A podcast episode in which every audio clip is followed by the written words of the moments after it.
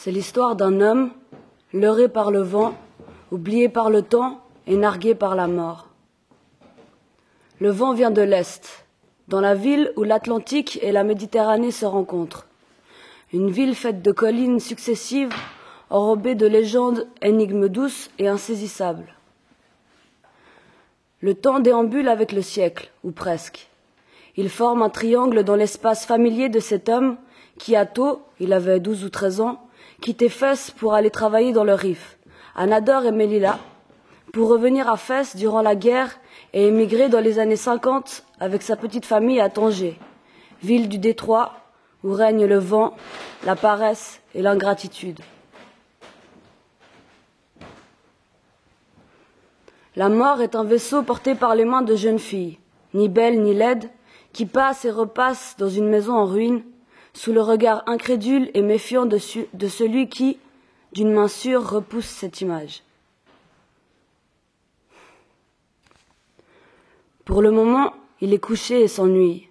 Il voudrait sortir, traverser une partie de la ville à pied, s'arrêter au grand Soko pour acheter du pain, ouvrir sa boutique et se remettre à tailler des djellabas dans la grande pièce de tissu blanc. Mais la bronchite le cloue au lit, et le vent d'Est, chargé de pluie, est plus dissuasif que les consignes du médecin. La maison est froide. L'humidité dessine sur les murs. La buée sur les vitres des fenêtres tombe sur, le cadre en bois qui pourrit lentement. Emmitouflé dans un burnous et une couverture en laine, il pense, somnole, écoute la pluie et ne sait plus quoi faire dans ce lit que son corps a fini par creuser, jusqu'à en faire une trappe qui s'ouvrira un jour ou l'autre sur de la terre noire et humide. C'est le lit qui le garde, il le retient. Quand il se relève, il tremble et tient à peine sur ses jambes. Il se recouche en pensant à la route montagneuse d'Al Housseima qu'il escaladait, un sac d'au moins vingt kilos sur le dos. Il évoque ce souvenir de jeune homme, obligé très tôt de travailler après la mort de son père, lequel avait laissé une dizaine d'enfants sans ressources dans une vieille maison de la Médina de Fès. Ce souvenir lui fait mal, mais il en est fier. Ce fut dans ces conditions qu'il apprit l'orgueil et sut que la nécessité de se faire tout seul n'est pas une malédiction. Ces rappels du temps passé ressassaient plusieurs fois l'ennui, comme ce ciel blanc qu'il entrevoit ou ce vent qu'il entend souffler et faire claquer les portes.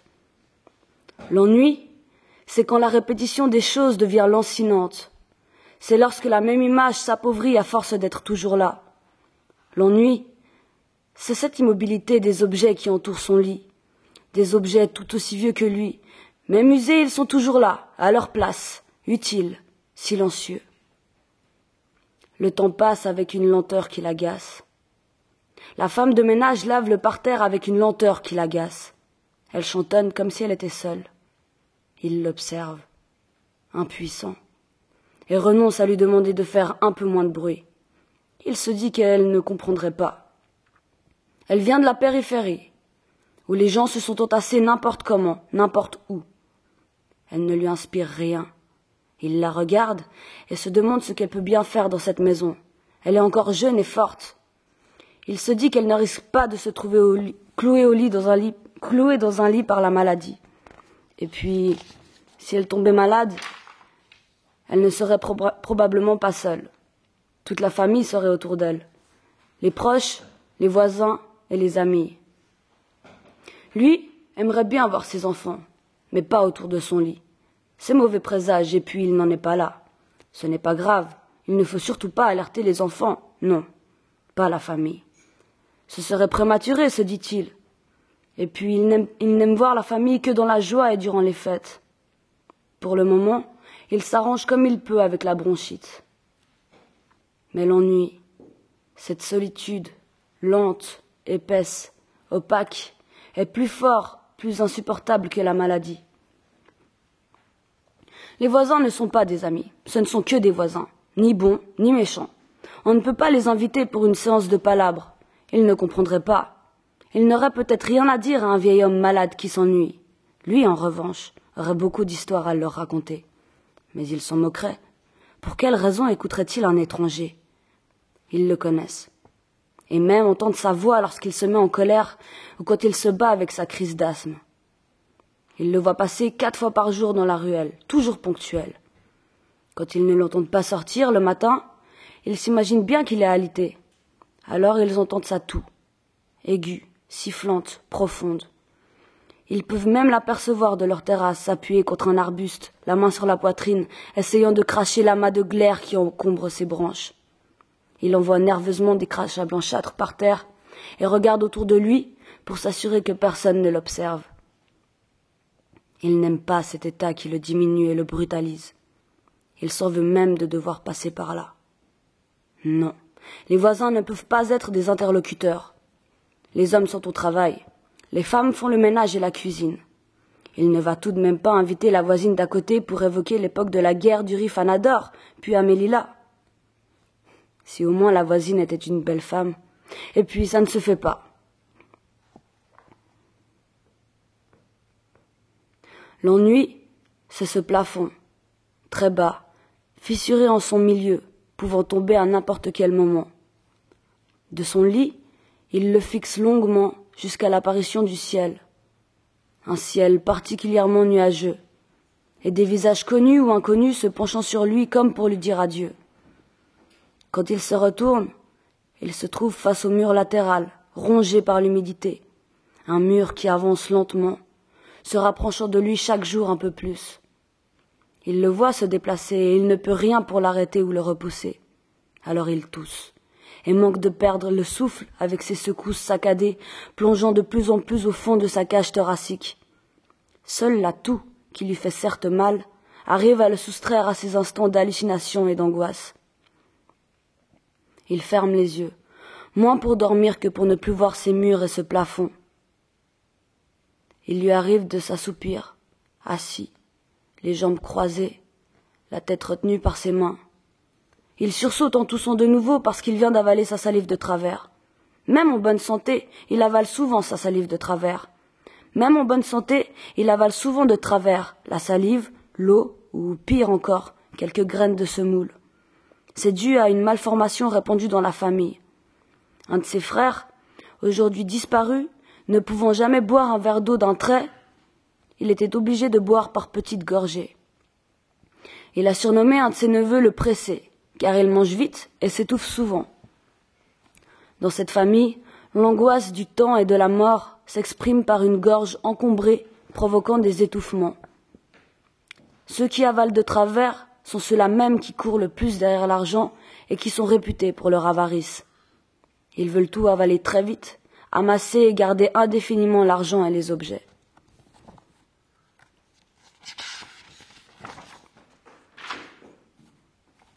Assis dans le lit, il boit à petites gorgées un verre de thé. Il se sent mieux, mais ne peut pas sortir. Il regarde par la fenêtre. Le petit jardin qu'il aime tant est noyé sous la pluie. Trop de mauvaises herbes se sont entassées. Dès qu'il fera beau, il nettoiera le jardin. Il demande à la femme de ménage d'allumer la télévision. L'image est floue. Sa vue ne cesse de baisser. C'est un film américain qui parle français. Il n'entend pas bien.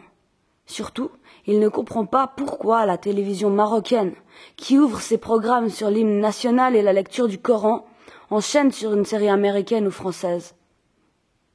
Il se sent non seulement exclu, mais floué. Ces images de cow-boys, de gangsters ou de riches américains décadents ne le concernent en rien.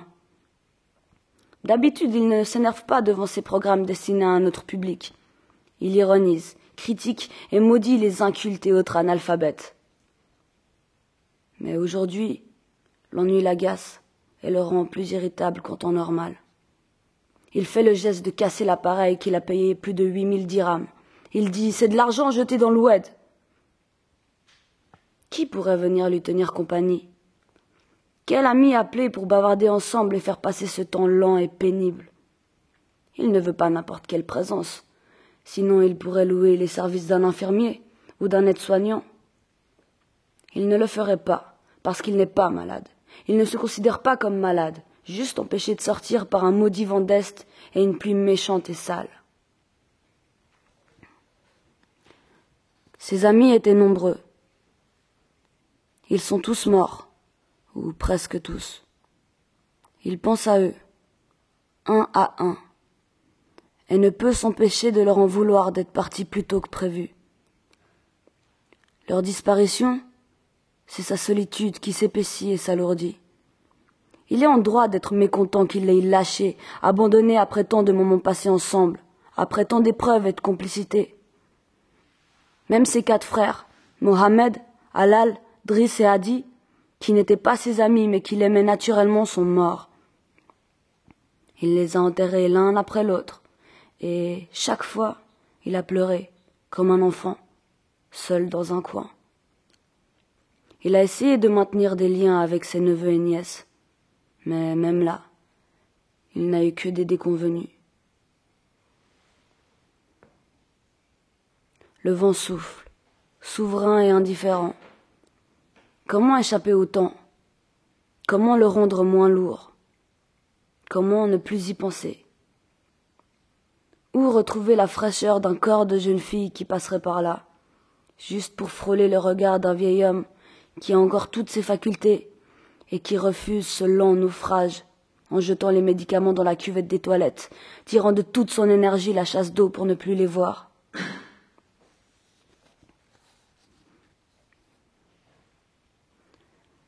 Il faudrait remonter loin dans le temps pour revivre le souvenir de cet après-midi d'automne où une jeune Espagnole s'est offerte à lui dans son arrière-boutique à Melilla. Vierge et farouche, elle fuyait sa famille catholique qui la mettait tout le temps en garde contre les hommes en général et contre les morts en particulier. Il se souvient de ce temps où il était bel homme, élégant et raffiné. Il exhibe, il exhibe les photos de l'époque où il s'habillait à l'européenne, fréquentait les clubs privés espagnols où de très rares musulmans avaient accès. C'était le temps de la séduction, du plaisir, du jeu et de l'ivresse. Il avait dû boire quelques verres de Xérès et avoir quelques aventures clandestines avec des Espagnols. Le là venait de temps en temps, toujours à l'improviste. Dès qu'il la voyait, il baissait le rideau de la boutique en surveillant le regard des voisins. Il aimait bien caresser longuement les petits seins chauds et doux de Lola. Ce souvenir est encore vif et même brûlant. Sur son visage, un sourire de satisfaction et de nostalgie donne un peu de lumière à cette longue journée. Il avait vingt ans, et Lola à peine seize. Une mineure dans les bras d'un musulman. Il y avait de quoi ruiner sa vie, mais il aimait ce risque. Un jour, Lola se maria avec un officier de l'armée coloniale, et il ne la revit plus jamais. C'était peut-être mieux ainsi. Où se trouvait-elle aujourd'hui? Elle est peut-être morte? Non. Lola est immortel. Ce corps, ce regard, ces petits seins faits pour l'éternité. D'ailleurs, Lola a toujours seize ans, peut-être vingt, mais pas plus. Tout en y pensant, il se met à douter de son existence. Il l'a peut-être inventée. Pourquoi pas? Ça ne fait de mal à personne. C'est son droit de croire qu'à vingt ans il a été aimé et qu'il a aimé passionnément une belle espagnole qui s'appelle Lola. Il aimerait bien la retrouver en rêve. Pour cela, il faudrait pouvoir dormir sans être gêné par ces branches encombrées et qui sifflent à chaque respiration. Lola ne viendrait pas se glisser dans son lit et coller sa peau nue à la sienne. Il palpe sa joue, la tire et n'y arrive pas. Sa peau s'est collée sur les os. Lola n'aimerait certainement pas ces, ces rides et cette terre sèche Lola est peut-être seule, abandonnée par ses enfants dans un asile du dernier âge.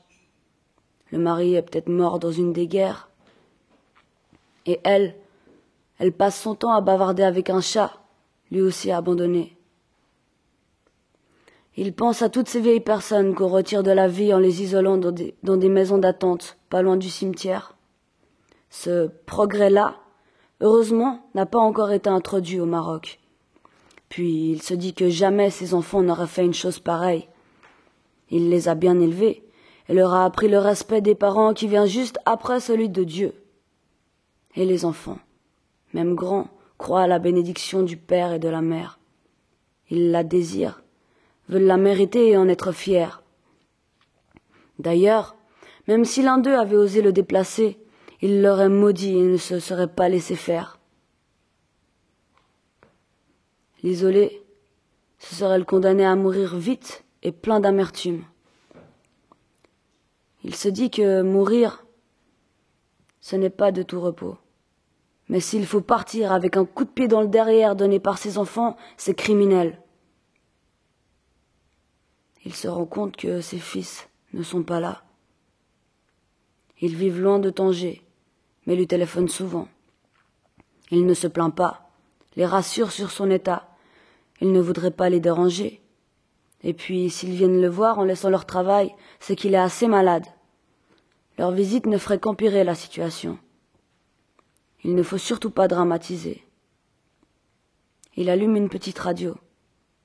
C'est Farid El Atrash qui chante. Il le déteste, parce qu'il trouve qu'il ne, chante, ne chante pas, mais pleure à force de se lamenter. Ils se lamentent tous, se dit-il. Non seulement ils sont lourds, mais ils sont laids aussi. C'est trop pour un seul homme en cette journée interminable. Il a envie de manger. Pas cette nourriture insipide, sans sel, sans épices que le médecin lui a prescrite. Non. Ces légumes cuits à la vapeur, c'est pour un malade ou un mourant. Lui a envie d'un tagine, de fèves, bien relevé. Pour digérer, il prendrait un thé fort, bien sucré. Tout cela lui, est interdit. Mais il se moque de ce que lui dit le médecin. Il raconte l'histoire d'un de ses amis, donné pour mort par le médecin et qui voulut, pour ses dernières volontés, partir le ventre plein. Il a mangé un tagine, un de viande séchée cuite dans de la graisse, a bu la théière entière et s'est immédiatement rétabli. Il a envie de faire de même. Sa femme ne voudra pas lui préparer ce plat. Elle, c'est une malade disciplinée. Elle suit à la lettre les prescriptions du médecin. Il se moque d'elle et la taquine. Il dit que si elle prend ses médicaments avec tant de discipline, c'est pour lui prouver que sa, maladie est sérieuse. Il ne la croit pas ou feint de ne pas la croire. Cela l'énerve.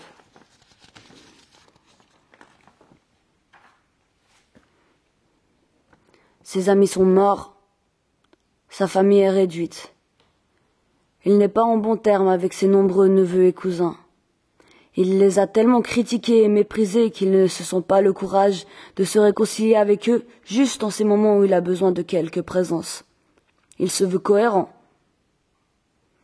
Reste un neveu qu'il aime bien et qu'il n'a jamais ménagé. En fait, il se ressemble un peu. Donneur de leçons, sarcastique et nerveux. Vingt ans les séparent. Il ne supporterait pas une nouvelle leçon de morale de la part d'un homme de soixante ans qu'il continue d'appeler le gamin. Cette leçon équivaudrait à un meurtre dans une maison en ruine. Justement, la maison n'est pas en bon état. Elle tombe en ruine. Il refuse obstinément de voir les fissures dans le plafond et les murs. Il pourrait s'en occuper, ne serait-ce que pour passer le temps, faire venir un plombier et réparer ses robinets qui coulent, retirer ses bouts de ficelle qu'il a mis tout autour, bloquer cette chasse d'eau et son bruit qui ne s'arrête jamais. Non. Il n'aime pas les plombiers. Il dit que ce sont des escrocs, de faux artisans. Il n'a jamais réussi à échanger le moindre mot avec eux. Il préfère ses bouts de ficelle et cette eau qui se gaspille. Pas la peine de s'énerver. Cela a toujours été ainsi. Lui et les réparateurs sont fâchés. Pour toujours.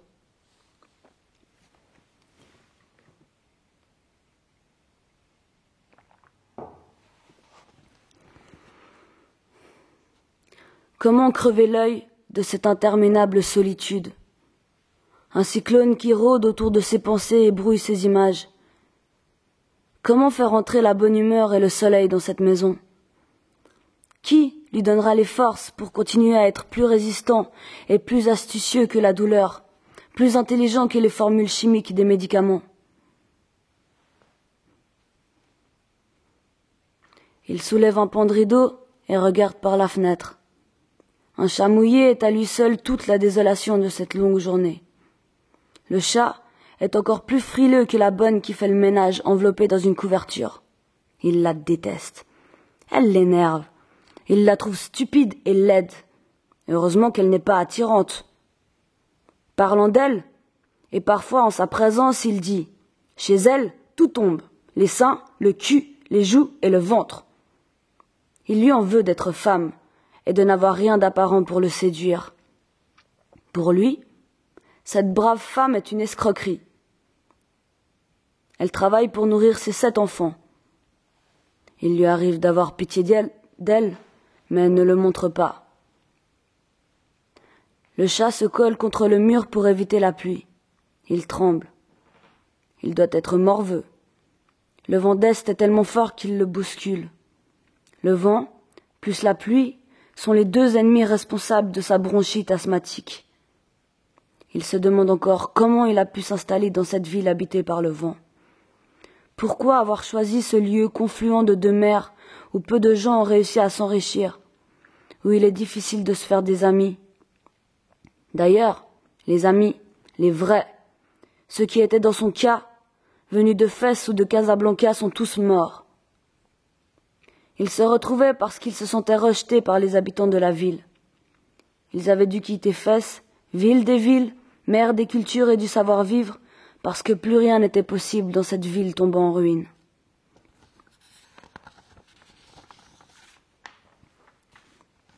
Puisqu'il a trouvé l'origine de son mal, à quoi bon appeler le médecin? Pour guérir, il suffit de quitter cette ville, aller à Fès, descendre à la Médina, retrouver la ruelle où il est né, ne plus s'encombrer de nostalgie, compagne des microbes, petits cristaux qui montent et descendent le long des bronches, s'assemblent la nuit et s'amusent à l'étouffer. Ces crises d'étouffement sont le résultat d'un complot préparé par Tanger et ses démons, par le vent d'Est et l'absence, ou, plus exactement, la disparition de ses amis, capables de l'écouter et d'être de ses complices. Sortir dans le jardin. Installer une chaise sous l'ombre du néflier. Toutes les chaises sont abîmées. Aucune ne tient sur ses quatre pieds. Elles sont trop usées. Certaines sont trouées, d'autres n'ont plus de dossier. Étendre un tapis de prière par terre et s'asseoir dessus. Croiser les jambes. Égrener un chapelet. Converser avec Dieu et son prophète. Leur raconter le vent et ses méfaits, la famille et ses trahisons. Tout cela, ils le savent déjà. En tout cas, elles sont censées être au courant de ce qui lui arrive. À quoi bon se plaindre auprès d'eux? Et puis, pas besoin de sortir dehors pour cela. Il est hors de question de sortir. Il fait de plus en plus froid et le jardin est impraticable.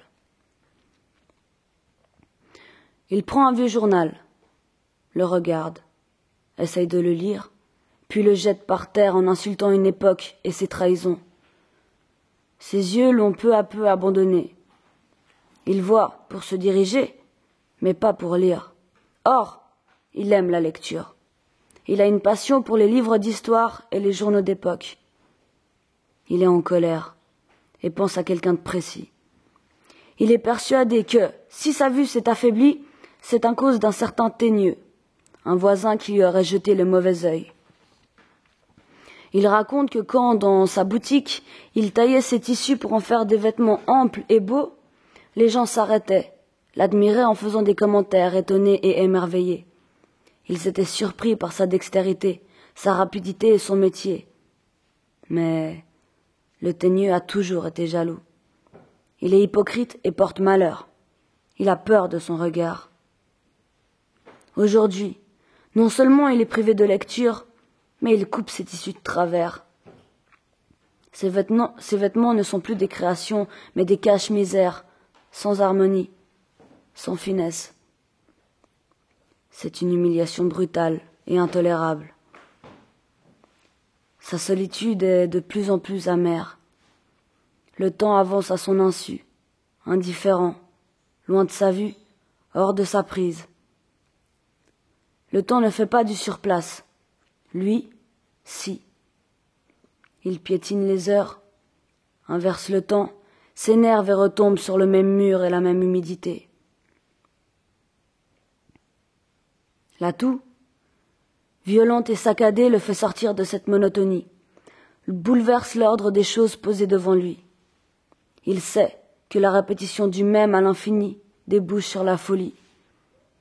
Pour le moment, c'est une question d'obsession.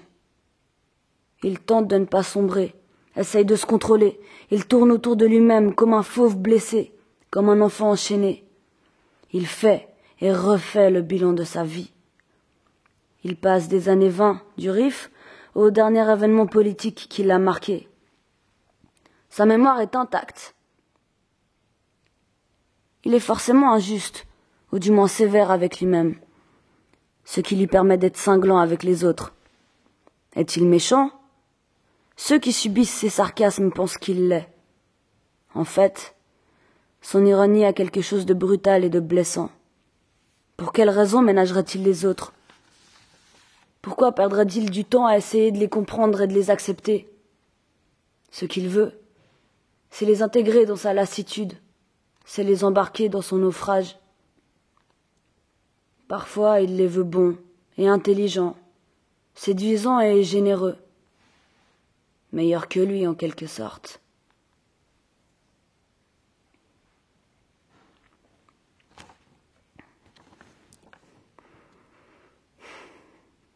Il faut que j'arrête de penser. Je ne vais plus penser. Je vais faire le vide.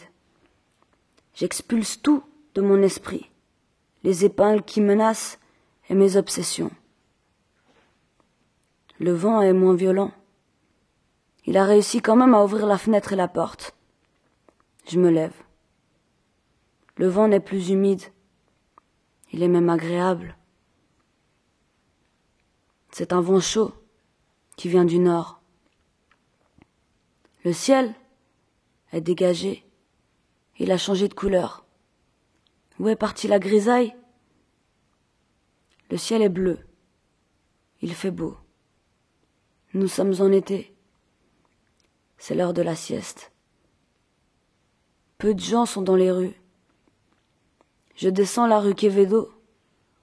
La lumière est trop forte. Je plisse les yeux. Une jeune fille à bicyclette passe. Le vent gonfle sa jupe et joue avec sa chevelure blonde. Je vois ses jambes. Elles sont superbes. Elle me sourit. Je m'arrête et attends. Elle fait demi-tour, descend du vélo et vient vers moi. Je ne dis rien. Son sourire m'intrigue. Ce visage ne, ne m'est pas étranger. Où l'ai-je vu? Ce n'est peut-être qu'une image, une apparition d'où émane une grâce et une lumière qui m'enchantent et m'étourdissent. Ce n'est pas un rêve. Je sens la douceur du vent sur mon visage et j'entends un chant lointain. Est-ce cela ne plus penser? Je ne dis rien. Elle me tend le vélo. Il est tout neuf. Je le monte en essayant de ne pas perdre l'équilibre. Je n'ai pas de mal à me tenir droit. Avec agilité, la jeune fille se place entre la selle et le guidon. Ma tête est posée sur son épaule gauche. J'ai ses cheveux sur mon visage. Et nous roulons dans une prairie inondée de lumière et de miroirs.